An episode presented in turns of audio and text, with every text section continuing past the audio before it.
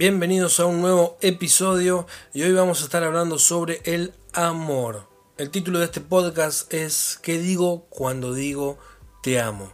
No sé si alguna vez te preguntaste eh, ¿qué dice uno cuando dice te amo?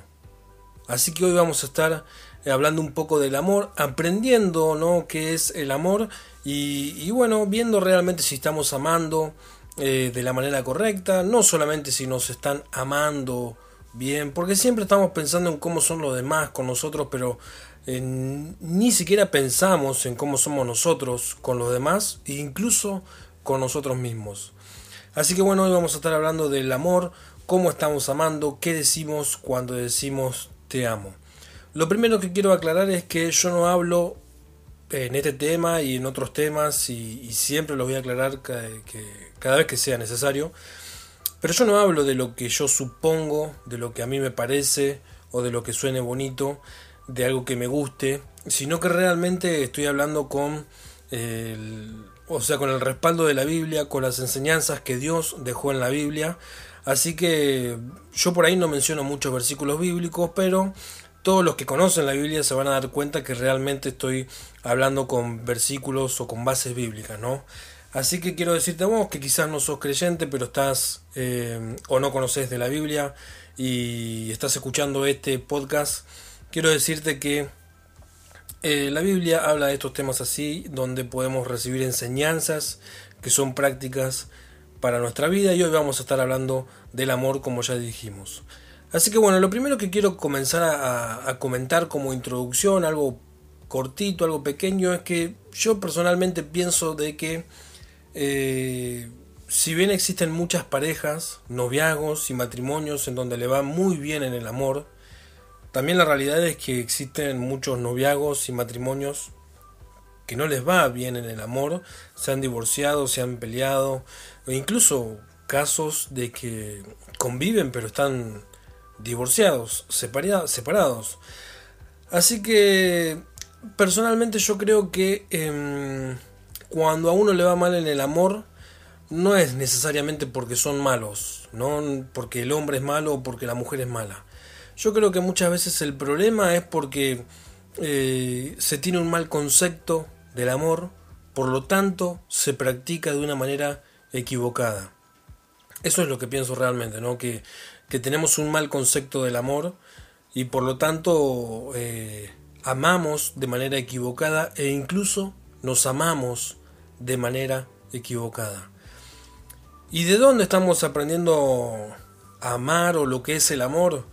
Eh, obviamente lo aprendemos de las novelas, de las películas, de la música, de los artistas y realmente creo que, que, que estamos muy mal en ese tema en donde creemos que por lo que vemos en las novelas, en las películas o en las canciones, en las letras de las canciones, eh, creemos que realmente eso es amor, que eso es romanticismo y, nada que ver. Realmente son cosas que, no, no, no, no tienen que ver necesariamente o justamente con el amor. ¿no? Las canciones, por decir algo, por mencionar algo, esas canciones que son románticas supuestamente, si te pones a pensar, no son canciones de amor. Obviamente existen las canciones de amor, no digo que todas eh, están mal, pero las que están, muchas de las que están catalogadas como canciones románticas de amor, no son justamente de amor, sino que son son canciones generadas eh, por un mal concepto del amor o, porque le fue mal en el amor, ¿no? Con distintos sentimientos de, de mm, de celos, de envidia, de enojo, de depresión y realmente no tiene nada que ver con el amor. Así que por eso yo creo que que vos pienses ahí donde estás, de dónde estás aprendiendo a amar, ¿no? Si de las películas, de las novelas, o quizás nunca te preguntaste, bueno, eh, tengo que saber qué significa amar, qué es el amor, para ponerlo en práctica o amar de manera correcta. ¿no? Muchas personas, creo yo, que en este tema ni se han preguntado qué, qué es amor y, todo, porque yo tampoco, yo lo aprendí hace unos años a esto cuando conocí a Dios, antes yo pensé que el amor es algo que uno siente y listo, nada más, ¿no? que uno ama por amar a su manera y listo. Pero bueno, hoy vamos a ver un poco sobre el amor. Esto es lo que quería comentar, ¿no? Que el mal concepto que tenemos del amor y de dónde estamos aprendiendo a amar, que no tiene nada que ver con el amor. Otra de las cosas que quería mencionar es que hoy en día eh, está muy público y ustedes lo pueden ver en todos los lugares, en la tele, en internet, en las publicidades, en todos lados se está diciendo de que hay distintas clases de amor. Yo tampoco creo que eso sea correcto. Y si bien acá puedo ser muy profundo y, ir no y ser bien bíblico eh, de que por qué creo que el amor es uno solo y no hay distintas clases de amor, no voy a ser tan bíblico porque la realidad es que no quiero estar haciendo un podcast de dos horas. Eh, pero déjame en pocas palabras contarte por qué creo que el amor es uno solo. Yo creo que no hay distintas clases de amor, sino que uno ama y lo que es distinto son las relaciones que tienen con las personas. Pero el amor es el amor. Uno ama como ama, porque el amor es el amor. Pero lo que es distinto son las relaciones que tenemos con las personas. Por ejemplo, con mi esposa nos amamos y la relación que tenemos entre nosotros y la manera de, expresar nuestro amor es distinto a la, relación que tengo con mis amigos, pero eh, los amo, así como amo a mi esposa, pero lo que es distinto es la expresión de amor que tenemos entre nosotros, así como la familia, con los padres, los hijos, los hermanos. Eh, por eso creo realmente que en todo caso que el amor es el amor, pero que en todo caso lo que es distinto son las relaciones que tenemos con las personas. Pero como dije, eh, podría ser más profundo, pero no me quiero ir de tema, quiero que sigamos viendo un poco más para que podamos entender eh, o bueno, hablar más sobre el amor y los sentimientos y no detenerme solamente en que si existen distintas clases de amor o no. Así que vamos a continuar con este tema. Hay un momento en que Jesús dijo, ama a tu prójimo como a ti mismo. Y nosotros siempre estamos hablando todos, ¿no? No algunas personas, sino que todos estamos hablando de cómo me aman, de cómo son conmigo, de cómo me tratan. Pero vos te preguntaste alguna vez de cómo amás a los demás, de cómo tratás a los demás. ¿Te preguntaste alguna vez si vos te amás? ¿Cómo te tratás vos a vos mismo? ¿Te preguntaste alguna vez, o por ahí no necesariamente preguntarte, pero analizaste eso alguna vez? ¿Te, te pusiste a pensar en eso realmente si, si te estás tratando bien, si te estás amando bien? Porque lo primero que tenés que hacer para poder eh, amar a alguien, para tener una relación, es amarte a vos mismo. Es estar bien con vos mismo. Es apreciarte, valorarte, respetarte, porque vos estás con vos todo el tiempo y no podés em, no quererte, no aguantarte, no gustarte y, y querer estar con alguien. Disculpame con todo respeto, pero tengo que decirte que nunca vas a tener una relación exitosa si vos no te aprecias a vos mismo, si vos no te aguantás a vos mismo. Lo primero que tenés que hacer es valorarte, amarte para poder tener una buena relación con otra persona. Por eso un consejo también que quiero dar, eh, no sé si vos me estás escuchando y, estás soltero eh, o, estás en noviazgo con planes de casamiento, pero vieron que siempre eh, existió y siempre se dijo esto de que hay que buscar la media naranja. Yo realmente creo que eso está muy mal, mm, es un mito que tiene que romperse, en donde uno no tiene que buscar la media naranja. Vos tenés que ser la naranja entera y en todo caso buscar otra naranja.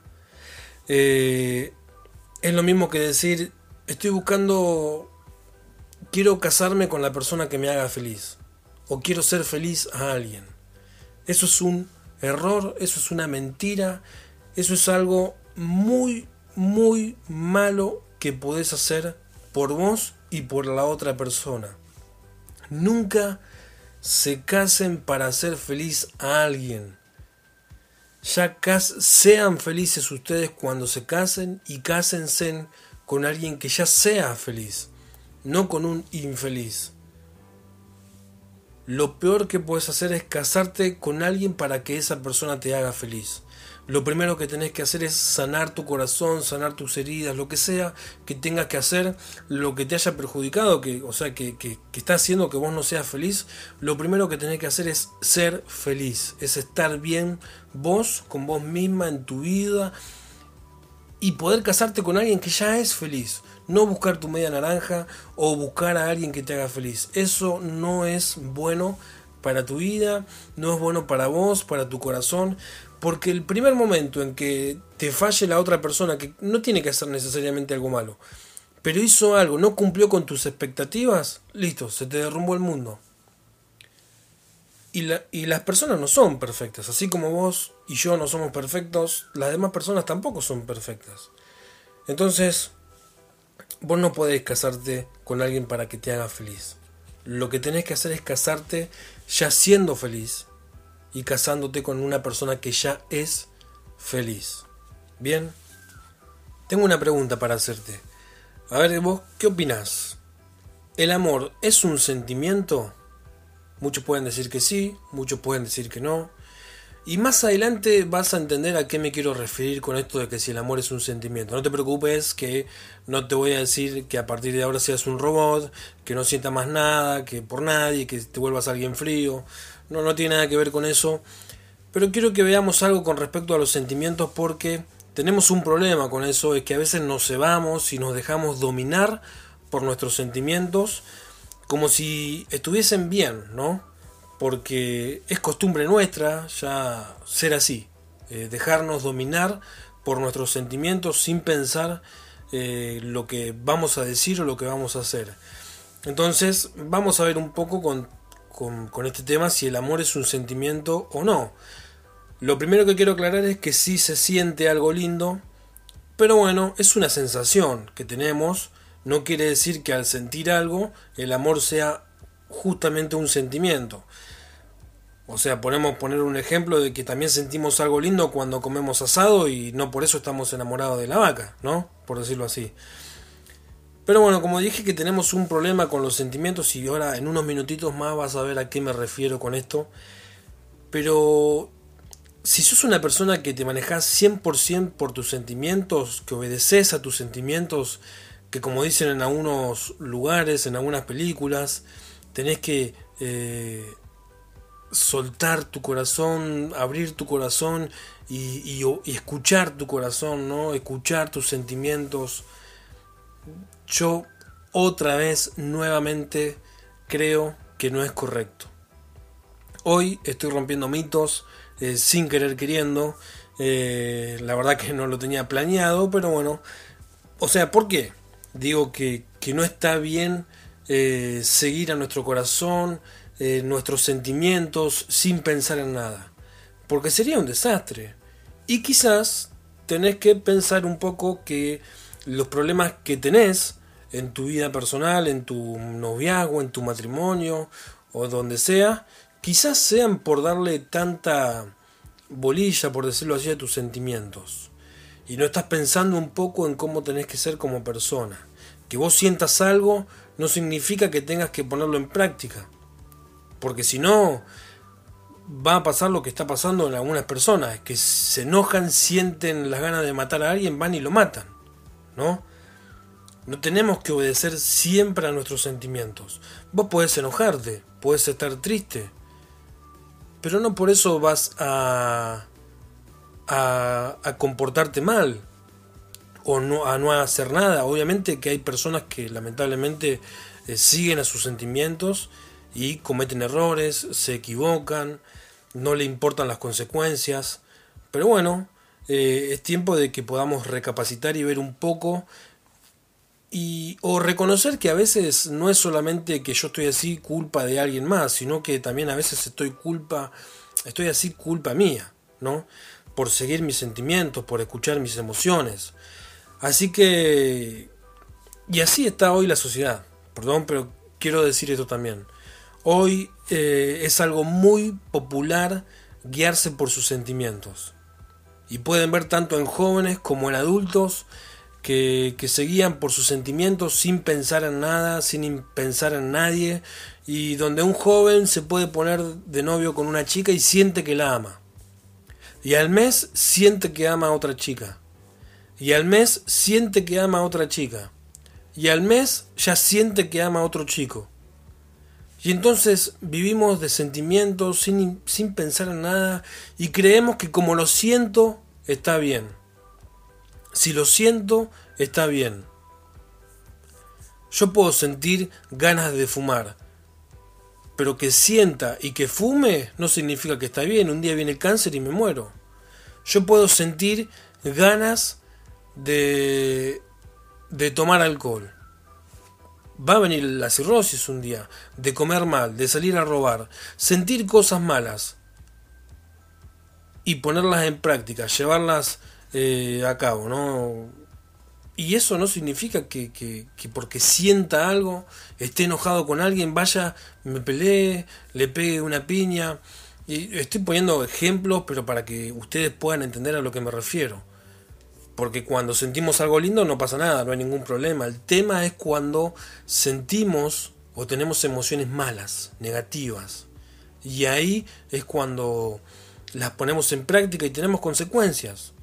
Entonces, tenés que comenzar a dominar tus sentimientos, tus emociones y no que te dominen tus emociones a vos. Si sos una persona que, que vos decís, bueno, la verdad que sí, reconozco que soy muy impulsivo, muy impulsiva, que me dejo ver por mis emociones, cuando alguien me dice algo o me hace algo reacciono sin pensar, sin importar. Bueno, es tiempo de que seas un poco humilde de corazón, reconozcas que tenés un, problema en donde te dejas guiar por tus emociones y que vos puedas controlar tus sentimientos y tus emociones, ¿no? Y, y, y comenzar a ser distinto con eso. Bueno, y para terminar, quiero ya cerrar con todo este tema y que podamos ver, que podamos aprender un poco qué es el amor. Y ahora sí quiero eh, comentarte un poco sobre un versículo que está en uno de los libros que tiene la Biblia, eh, que es en el. Uno de los libros es eh, Corintios, donde enseña lo que es el amor, donde describe lo que es el amor. Y entonces ahora vamos a, comprender un poco más a por qué dije todo lo que dije anteriormente, ¿no? Así que quiero leerte rápidamente, es algo cortito. Eh, dice que el amor, o sea, enseña lo que es el amor, ¿no? Describe qué significa el amor. Y dice, el amor es sufrido. Fíjense en que lo primero que dice es que el amor es sufrido. Y a nadie nos gusta sufrir. Pero se sufre. A veces se sufre. El amor es benigno, el amor no tiene envidia, el amor no es jactancioso, no se envanece, no hace nada indebido, el amor no busca lo suyo. El amor no busca lo suyo. Y eso es algo que me gusta. Hay mucha gente, muchas personas, muchas mujeres o hombres que se vuelven demandantes cuando están en pareja. O antes de estar en pareja ya están deseando, ¿no? O haciendo una listita de lo que quieren. Quiero que mi, mi, novia sea así, así, así, que mi novio sea así, así, así. Y en la pareja también después son demandantes en donde siempre están buscando lo suyo. Donde son exigentes, pero no son ofertantes.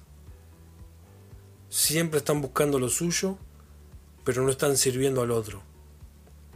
Y acá la Biblia enseña que el amor no busca lo suyo que el que ama no solamente busca lo suyo, sino que está siempre pensando en su pareja, en qué necesita, en qué quiere, si necesita de mí, en qué la puedo ayudar. Así que ese es un punto para que podamos analizar. Sigo.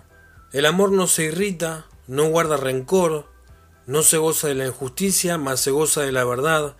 El amor todo lo sufre, todo lo cree, todo lo espera, todo lo soporta. Si se dan cuenta, todo lo que dije acá son rasgos del, carácter de una persona. Y a eso me refiero con que el amor no es un sentimiento. Porque eh, nos hemos acostumbrado a que por, cultura de este país y del mundo entero, a creer que el amor es un sentimiento. Pero realmente el amor no es un sentimiento, sino que el amor es cuestión de carácter. Por eso te leí este versículo, para que veas lo que es el amor. El amor es cuestión de carácter, es cuestión de actitud, el amor es, es hacer algo por alguien, demostrarlo con actos, con hechos. Por eso, ¿qué digo cuando digo te amo? Nada, si no lo demuestro. Y a tu esposa le va a encantar si vos le decís 35 veces en el día la más. Pero para ella va a ser mucho mejor que se lo demuestres. Y a vos también te va a encantar que te digan 35 veces te amo. Que tu esposa te diga 35 veces te amo en el día. Pero para vos, a vos te va a encantar que, que te lo demuestre. A tus hijos, a tus amigos, a tus amistades, a tus padres, les puedes decir a todo el mundo que lo amás. Pero lo mejor es demostrárselo, no decírselo.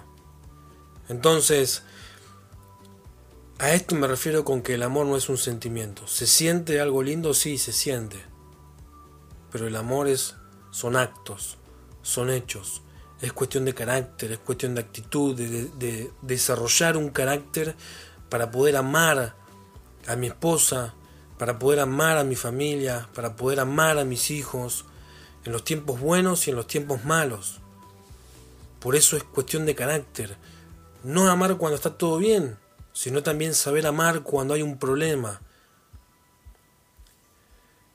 Así que esto es lo que te quería compartir y también ya para cerrar me estaba acordando de un ejemplo, una vez escuché a un pastor que le daba el consejo a unos jóvenes que preguntaban cuál es la edad correcta para, para tener pareja, ¿no? Para tener novia, para tener novio.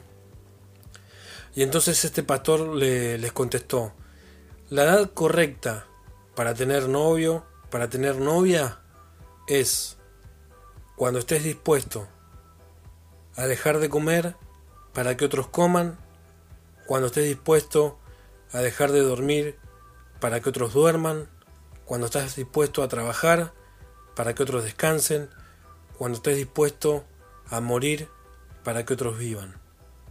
Esa es la edad correcta para tener novia, para tener pareja. Porque es cuestión de carácter. El amor es cuestión de carácter, es cuestión de actitud.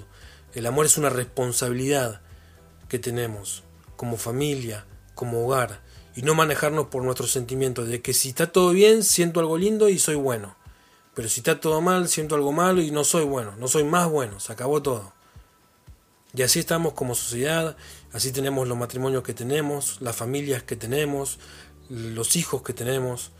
Entonces, la idea de este podcast es que podamos aprender, tener un poco de conocimiento y recapacitar, como siempre lo hacemos, en cómo somos nosotros y no solamente en cómo son los demás con nosotros, sino que primero empecemos por casa.